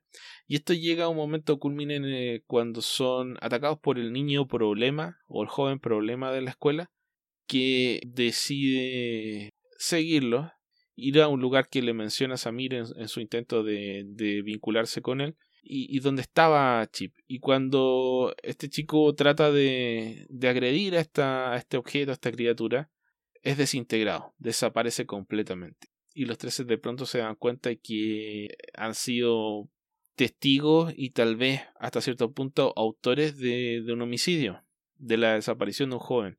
Ahora, nadie va a entender qué es lo que pasó exactamente, porque por supuesto es un suceso absolutamente sobrenatural, pero quedan ahí con, con este pensamiento. Efectivamente murió, etcétera, porque no es, no es una muerte normal. Él, de a poco desaparece. Básicamente lo borran de la existencia, pero sin que se borre la memoria de su existencia. Entonces, continúan al día siguiente con sus vidas y de a poco van revelando un poco de, de, sus objetivos, de sus preocupaciones. En el caso de Samuel tiene una sensación de, de soledad fuerte producto de que es criado por una madre soltera, que es una policía exitosa, que producto de su éxito viaja constantemente de ciudad en ciudad, lo que le ha dificultado enormemente hacer amigos. Entonces eh, ha tratado de hacerse popular y hacerse conocido a través de eh, un canal de YouTube, ser un influencer anónimo que difunde ideas de, revolución, de luchar contra el sistema, de disconformismo, de tratar de rechazar la maquinaria social y las cosas que se van imponiendo sobre las personas. En otro episodio conocemos un poco más de la vida de Samantha, qué es lo que la hizo introvertida, porque se dan indicios de que ella en alguna época tuvo una vida bastante más extrovertida, fue una alumna, una joven popular que de pronto cambió su vida. Y en el caso de, de Samir descubrimos que hay una tragedia bastante fuerte en su, en su casa, producto del abandono de su padre, y eso también le generó una serie de, de complejos y dudas respecto de, de su personalidad y de su posible culpabilidad en la desaparición de su padre. Ahora, todos estos traumas, todos estos problemas se van desarrollando a través de la interacción de estos jóvenes con esta criatura que se revela en ser algo así como un robot que es capaz de, de absorber emociones y también tiene poderes extraordinarios. Aparte de eliminar a una persona, también puede eh, atravesar grandes distancias a través de portales, buscar cosas. Y básicamente tiene una actitud servil. Quiere informarse, pero también quiere ayudarlos en lo que sea que ellos necesiten o que ellos crean que necesiten.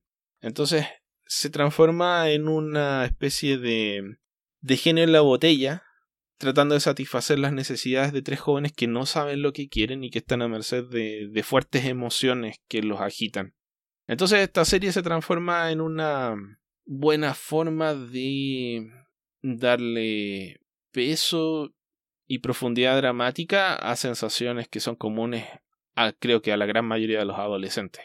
Así que me sorprendió gratamente esta historia porque es un enfoque que no se me ocurrió que podría existir para que este cómic se podía tratar de eso. Eh, Alienated funciona en ese eh, eh, el título funciona en varios niveles, tanto de la alienación de los, de los jóvenes como la presencia de este artefacto, de esta ente alien, extranjero o extraterrestre, que los conecta, los saca de esa alienación, pero a la vez los da la instancia para que algunos de estos dramas se profundicen por la evidente inexperiencia e incapacidad de manejar la emoción y el poder.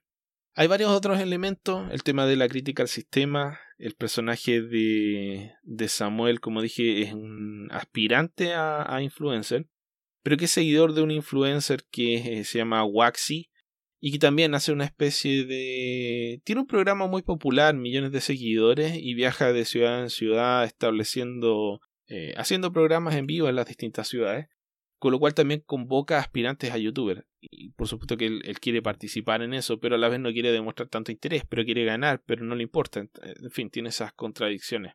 Y el resto de los personajes también a través de, de su interacción con, con este ente, con Chip, van revelando en acciones, en, impulsos, cuáles son los grandes traumas de sus vidas.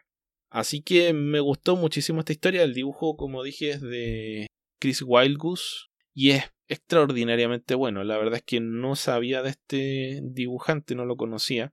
Aquí sale en los créditos que trabajó en DC haciendo algunos cómics de Batman, pero no los leí.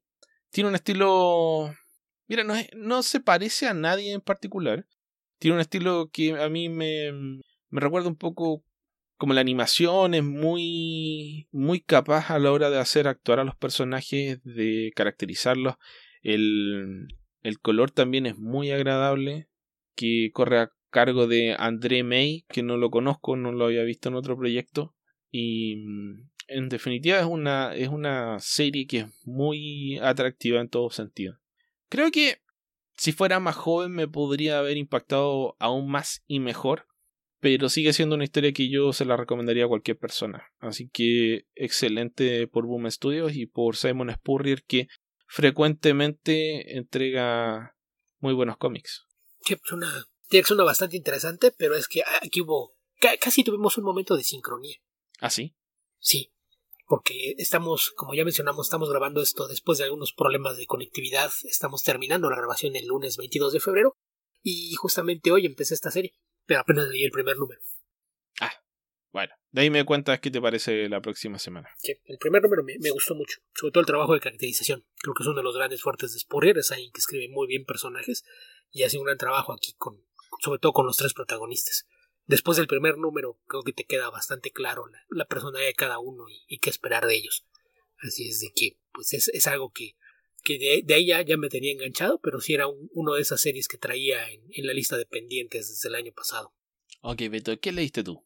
Bueno, pues esta semana, siguiendo con esta idea de ponerme al corriente con, cosas del año pasado, decidí darle una oportunidad a una de las novelas gráficas de la línea de títulos para jóvenes lectores de, de DC Comics, en este caso Shadow of the Badger, una novela gráfica que es, eh, al igual que muchos otros proyectos que han aparecido en esta línea, una especie de recuento del origen de, uno de sus personajes femeninos. En este caso se trata de Cassandra Kane, la encarnación que tuvo el personaje de Badier en, la década de los 90 con bastante popularidad, que me parece que es un, personaje que fue desperdiciado, sobre todo en la última década. 2000. Apareció creo que en el 99, por ahí, ¿no? Fue... Puede ser, pero es, más 2000 que, que 90.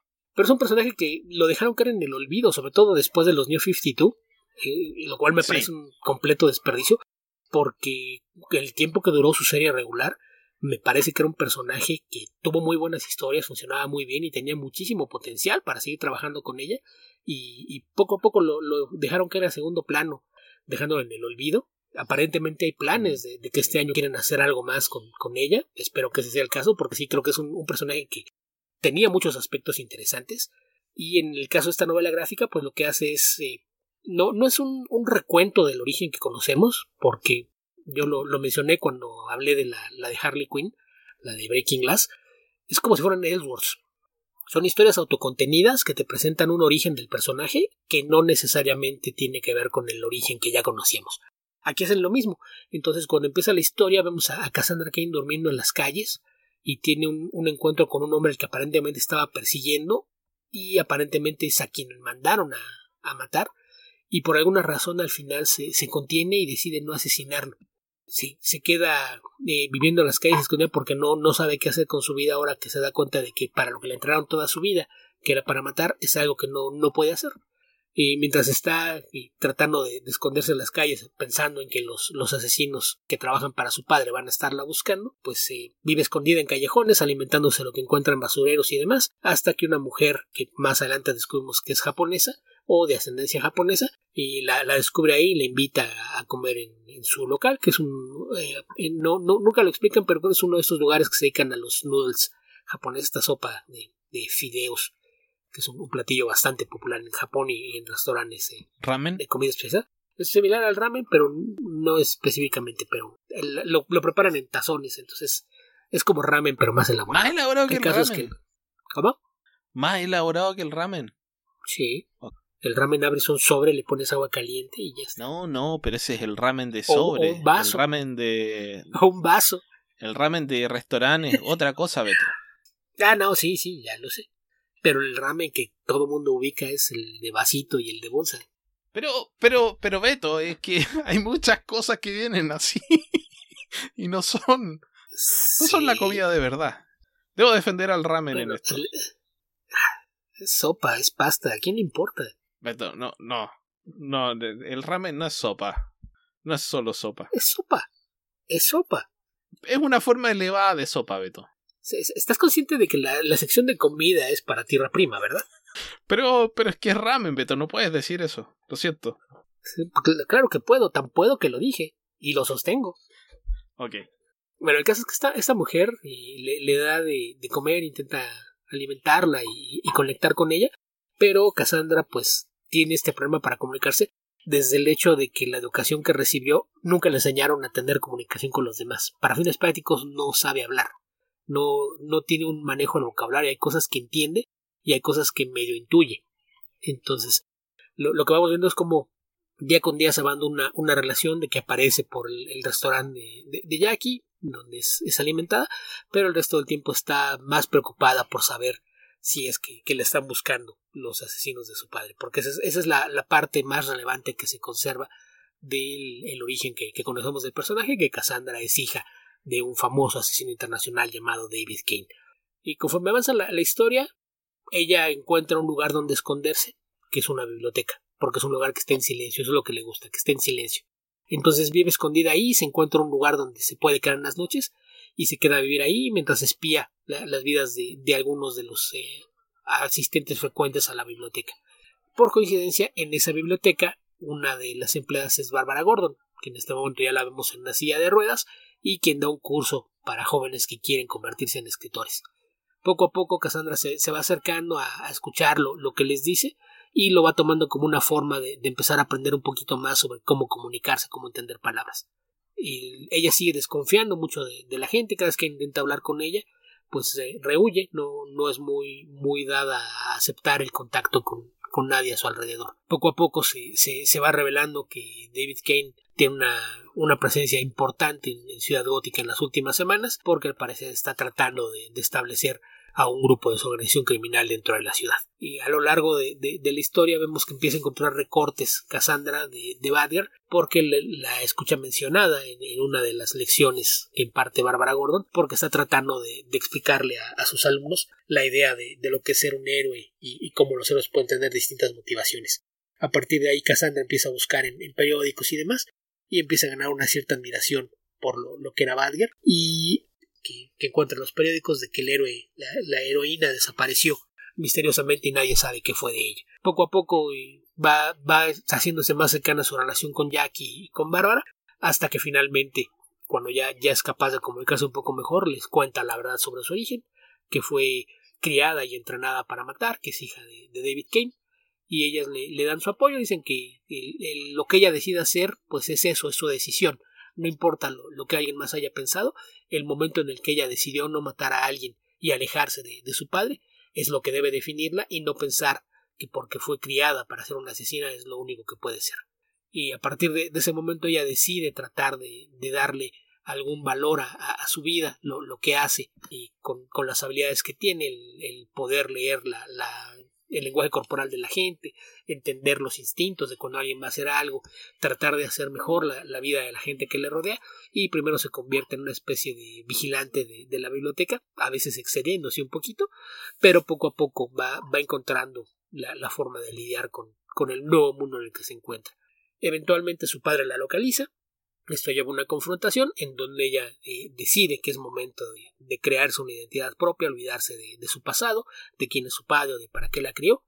Y pues gracias a la relación con, con Bárbara y con Jackie es que, encuentra el modo de ir labrándose un, lugar en el mundo. Y la historia está contada mayormente en primera persona y estas cajas de, texto con el monólogo interno del personaje en donde explica sus problemas para, para comunicarse con los demás porque no, no entiende todas las palabras, porque no sabe cómo expresarse y es un, cómic que depende mucho de, la narrativa visual. Yo no conocía a, Nicole Guerrero, pero el, arte es muy bonito. Tiene una, una, un arte que es una especie de mezcla entre ilustraciones de libros infantiles y manga, pero, pero el color que tiene una, una paleta pastel le, da un efecto bastante agradable. Así es de que el resultado pues es una, una lectura bastante agradable. Me, me gustó el, el hecho de, de, que no, no sea un, un cómic que tenga tantos, tantos textos, que es algo que, que, a veces espanta sobre todo a lectores jóvenes, incluso a lectores no tan jóvenes, hay quienes ven, ven un cómic viejo y dicen, no, por Dios, ¿cómo es posible que esto tenga tanto texto? Y, y se espantan un poquito, pero aquí eh, la historia lidia mucho con, con momentos de, silencio, con, con crear entornos. Hay unas páginas que están muy bien diseñadas, la, la forma en la que presentan la biblioteca, de repente hay algunas, hay algunos splash a doble página en los que muestran el diseño que, que tiene las, las, escaleras, balcones y cómo están ordenados los libreros y juega mucho con, todo el, papel de, de, la biblioteca en el desarrollo de la historia. Entonces es un cómic que está muy muy bien logrado. El, el, arte es bastante agradable a la vista, tiene un trazo muy muy suelto que insisto, por momentos me recuerda manga y, por momentos es bastante más, más definido, pero es bastante dinámico en general. Entonces una lectura muy, muy agradable, es una novela gráfica cercana a las 200 páginas, es un, tomo eh, bastante grueso, pero la historia se lee de una forma bastante ágil y rápida y hace un, muy buen trabajo en rescatar un poquito la esencia de lo que es el personaje de Cassandra Kane y crearle una, una nueva identidad como, como la nueva Batgirl en, este, en este universo. No, no creo que vaya a haber más historias dentro de este mundo porque hasta ahora no hemos visto secuelas para ninguna de estas historias, pero me parece que es una, una buena forma de presentar al personaje para una nueva generación de lectores que tal vez pudiera generar interés en caso de que decidan efectivamente rescatarlo dentro del universo regular de DC Comics. Creo que la de Raven va a tener secuela, al menos la, la novela gráfica de Beast Boy eh, pertenece al mismo universo. Sí, sí pero esas son más bien como de los Titans, esas son como que unas de otras. Me, me llama un poco la atención lo que decías del lenguaje, porque lo que yo recuerdo que era lo distintivo del personaje es que no podía hablar porque había sido entrenada para utilizar su la parte del cerebro que corresponde al lenguaje para leer el lenguaje corporal. esa información la ocupaba su habilidad de artes marciales. Y desarrollar procesos lingüísticos significaba, por otro lado, disminuir sus capacidades como arte marcialista que era una época en la que DC se preocupaba de clasificar a sus artistas marciales entre Batman y quién viene después que Batman. Hubo un momento en que esta Batgirl, Cassandra Kane, estaba por encima de Batman. Esa era la, la gracia del personaje. Ya había que recordar que la vimos pelear alguna vez con Lady Shiva. Claro. Más de una vez, de hecho. Sí. Rehuía. Como siempre, el problema con Lady Chiva, como ya hemos dicho alguna vez, es que se supone que si peleas con ella es a muerte no, no quieres matar a Lady Chiva y no quieres que maten a tu personaje, entonces tienes que tratar de, evitar esa pelea. Yo recuerdo que este personaje lo echaron a perder por ahí por el número 60 de su serie. Creo que lo escribía Andersen Gabrich, pero no me atrevo a, asegurarlo. En una serie que era algo así como una secuela espiritual de esta historia de Mark Wade de la Liga de la Justicia cuando Batman había creado mm, escenarios para derrotar a todos los personajes de la Liga de la Justicia, hicieron algo similar con todos los personajes de la familia de Batman, pero con resultados bastante caóticos, muchos muertos dentro de, de Gotham, todos como resultado de, de, intrigas de Batman. Y creo que ahí tomó un par de malas decisiones, mató a alguien, no me acuerdo quién fue, y el personaje quedó prácticamente inutilizable y ahí fue cuando recurrieron a, a Stephanie Brown como la cuarta, creo que es la cuarta Batgirl. Sí, si contamos a Elena Bertinelli, sí, debe ser la cuarta. Ok.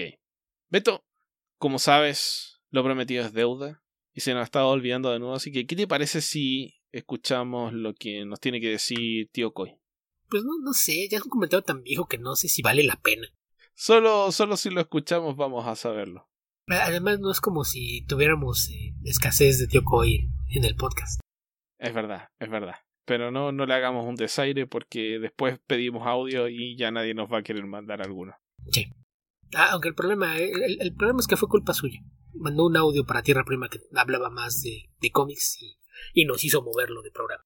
Hola Alberto, hola Esteban, ¿cómo están? Tío Coy de este lado. Les quería mandar este mensaje de audio porque veo que los, los están pidiendo, entonces este pues me, gustaría participar.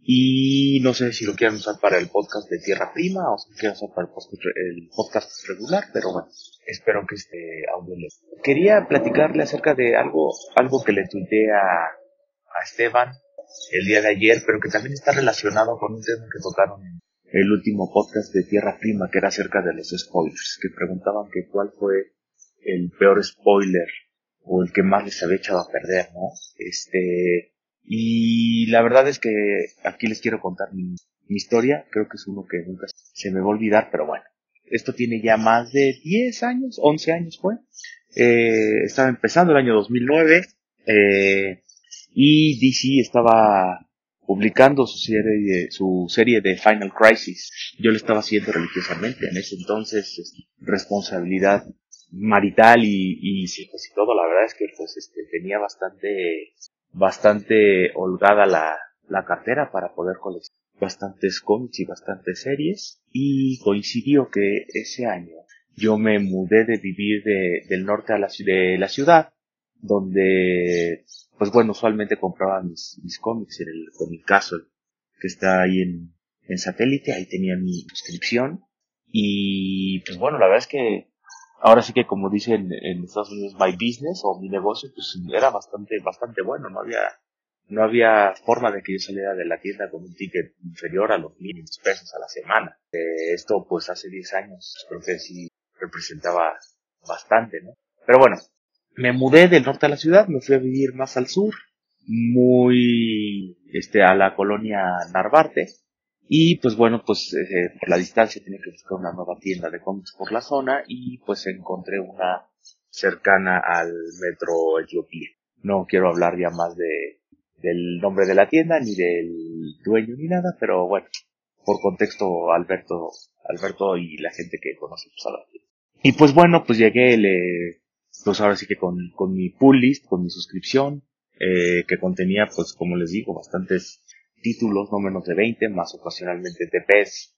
Y le dije, bueno, pues yo este me quiero quiero mover para acá, me acabo de cambiar, estos son los títulos que quiero. Este, muy amable, me dijo, sí, perfecto, aquí te los anoto y todo, ¿no? Al primer día de cómics nuevos, miércoles o jueves, no recuerdo exactamente cuál, cuál fue, voy a recoger mi, mi suscripción y le digo, a ver, pues según yo estos son los que, los que salieron, me los pase y me doy cuenta que me falta el, me falta un número, el Final Crisis número 6. Entonces le digo, oye, este, pero me hace falta, me hace falta este número, que no sé qué. Y me dice, ay, sí, no, es que híjole, no, ese no te lo puedo, no, no, no te lo puedo poner en suscripción porque la verdad es que está muy demandado y pues como, como eres de los nuevos, pues, no, no te lo voy a poder, este, dar porque fíjate que aparte pasa esto. Y en ese momento se voltea abre el cómic en la última página y me enseña lo que, lo que había sucedido. Aquí, bueno, quiero hacer un spoiler alert al que no ha visto esta serie desde hace 10 años, pero bueno, en ese momento pues fue el panel donde eh, Superman está cargando el esqueleto de, de Batman en el, en el uniforme, ¿no? Era el que marcaba como tal vez sin importancia muerte de Batman en ese momento, pero bueno, igual era un, un shock, un spoiler que sucediera en las páginas de, ese número, no estaba como ni, anunciado ni previsto y pues hace 10 años era otra cosa lo, lo veloz que viajaban los spoilers. Entonces, este, pues así me lo mostró, sin más ni más, sin venderme el cómic, nomás me dijo, pues mira, ves, es por esto que no te lo puedo vender. Y pues la verdad, este, me, me arruinó la, la experiencia eh, obviamente tuve que decirle que olvidara todo de la tienda, jamás me volví a sacar esa tienda ni le volví a comprar porque sentí que era pues, pues ganas de echarme a perder la, la experiencia y pues bueno, tuve que solucionar necesidades en otro lado. Pero bueno, era para, para contar esta historia y pues fuerte abrazo, que estén saludables y cuídense, Alberto Esteban. Hasta luego. Muchas gracias por los saludos y los abrazos tío Coy. La verdad es que no tengo una experiencia como esa, afortunadamente. Eh, bastante desagradable, por cierto, pero... Ah, creo que hiciste lo correcto. O sea, no sé por qué hizo lo que hizo este sujeto, pero... ¿Qué necesidad, Beto? ¿Para qué tanto problema? Bueno, mira, yo nada más voy a decir que es una persona a la que yo le compré cómics durante varios años. De hecho, la última vez que tuve una suscripción de cómics en una tienda fue con él, pero siempre fue de un trato difícil. Yo, siempre fui de la idea de que te trataba según te dejaras. En ese caso creo que, que mi ácido trato y sentido del humor era algo que, que funcionaba bien como una, una herramienta de disuasión. Entonces yo nunca tuve problemas con él pero el sobrenombre que tenía en cierta parte del fandom era Luthor. Entonces, imagínate la, la clase de, de personalidad que, que, tiene, si es una persona de, de un trato complicado, y pues al, al, menos no, no se rió en su cara porque yo sí sé historias de, de clientes a quienes se lo hizo y, y, había mucha gente muy molesta, eso fue, fue parte de, de lo que le fue creando una, una reputación ¿no? muy, muy agradable al dueño de esta tienda, pero pero pues sí, eso de. No, no, no solo no te lo voy a vender, sino que te voy a quemar el final. Qué buena estrategia, Beto. Qué buena estrategia de marketing. Reírte de tus fans, echarles a perder las historias. O sea, no de tus fans, de tu cliente. Lo, lo que pasa es que. las historias. Básicamente ahuyentar a la gente. Le faltó golpear y echar a la gente a palo. Lo que pasa es que generalmente era alguien que era muy amable, con el que podías hablar bien, pero era la, la clase de persona que siempre le gusta ser el que tiene la voz de mando en el cuarto. Entonces no era que lo hiciera todo el tiempo, que estuviera boleando a la gente, pero cuando se le presentaba la oportunidad, hacía algo por tratar de recordarle a todo el mundo que el que mandaba era él. Entonces sí, sí creo que es un, algo que puede ser problemático en muchísimas situaciones, pero insisto, ahí creo que ayudaba el hecho de, que generalmente si me decías algo a mí no, no me iba a quedar callado, no, no, iba, no iba a quedar ahí.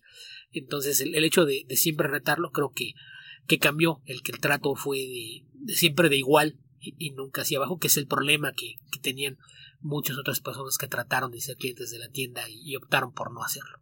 Ahí está, ahí está expresado todo lo malo de, de, este asunto. ¿Cómo que tratar de ser cliente de la tienda? Sí. ¿Qué pasó con el cliente? Siempre tiene la razón. Eh, yo siempre he sido de la idea de que esa es una frase que está mal entendida, que no es para nada cierto. Sí. Quien quiera que haya trabajado eh, en ventas detrás de un mostrador, en un teléfono, lo que sea, sabe que no existe una frase más falsa y mentirosa que el cliente siempre tiene la razón. Entonces, ahí yo sí, creo que pero, no, no, es así. Pero como yendo la... a, a, la, al espíritu de la idea, que es eh, simplemente atiende bien a la gente que te va a comprar. Sí, eh, es que es la cosa. No es el cliente siempre tiene la razón. Es si estás vendiendo, el cliente siempre debe ser tu prioridad. Sí, atiende bien a la gente. No las hagas sentir mal.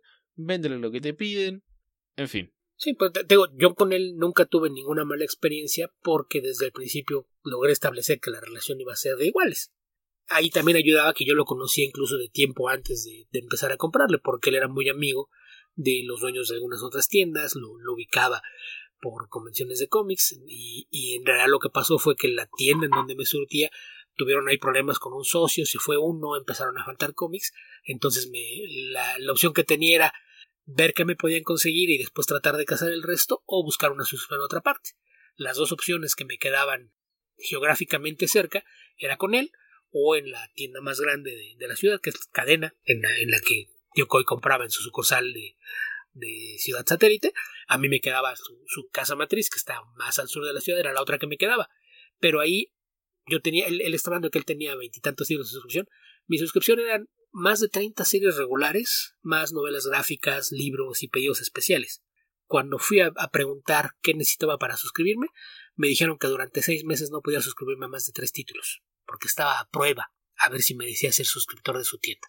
Entonces, si de por sí no me caían bien, me parecía que el servicio no era bueno, y llegas tú diciéndoles, mira, te voy a traer este pedazo de, negocio y me sales con una estupidez como, estás a prueba, vamos a ver si eres buen cliente, pues eh, se fueron mucho al diablo, y en ese aspecto eh, esta otra persona sí me, dio el servicio que yo esperaba, con, con el añadido de, que yo sabía que era una persona difícil, pero a mí en lo personal nunca tuve ni, ningún problema de, de, ninguna clase, pero sí, sí entiendo que, que, era algo relativamente común para mucha gente tener que lidiar de repente con algunas de sus actitudes que dejaban mucho que desear. Ok, Beto. Triste historia, pero creo que llegó el momento de ir cerrando este podcast. No sé si te gustaría agregar alguna. Y no, lo, de costumbre, dar las gracias por su preferencia, agradecerles que nos sigan acompañando eh, ahora que nos estamos acercando a cumplir 10 años de, hacer este podcast. Ya, alguna vez comentamos que hay por ahí algunos que sí nos siguen casi desde el principio. Y recordarles también que además de, quienes nos apoyan económicamente a través de Patreon, nos ayuda mucho que difundan los enlaces si conocen gente que le pudiera interesar lo que hacemos, que creen que le pueda gustar ya sea este podcast o Tierra Prima o ambos, el hecho de que le compartan los enlaces es algo que también nos ayuda bastante para alcanzar a más gente. Y recordarles también que tenemos especiales mensuales de Patreon, entonces si son ustedes de nuestros mecenas, patrocinadores, o como quieran llamarle a la gente que nos apoya en esa plataforma. Recuerden que estamos abiertos a sugerencias para ver qué hacer con los especiales y no tener que estar improvisando cada mes como tendremos que hacer nuevamente en esta ocasión. Justamente. Recuerden que nos pueden encontrar en www.comicverso.org. Nuestro Facebook es www.facebook.com slash comicverso. Nuestro Twitter es comicverso. A Alberto lo encuentran como Albion2112. A mí me pueden encontrar como Epedreros.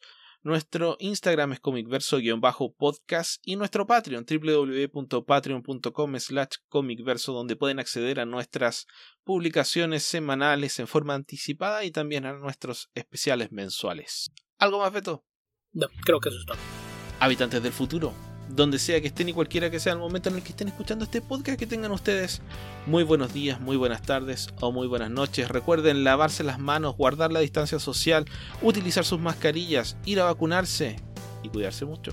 Hasta la próxima.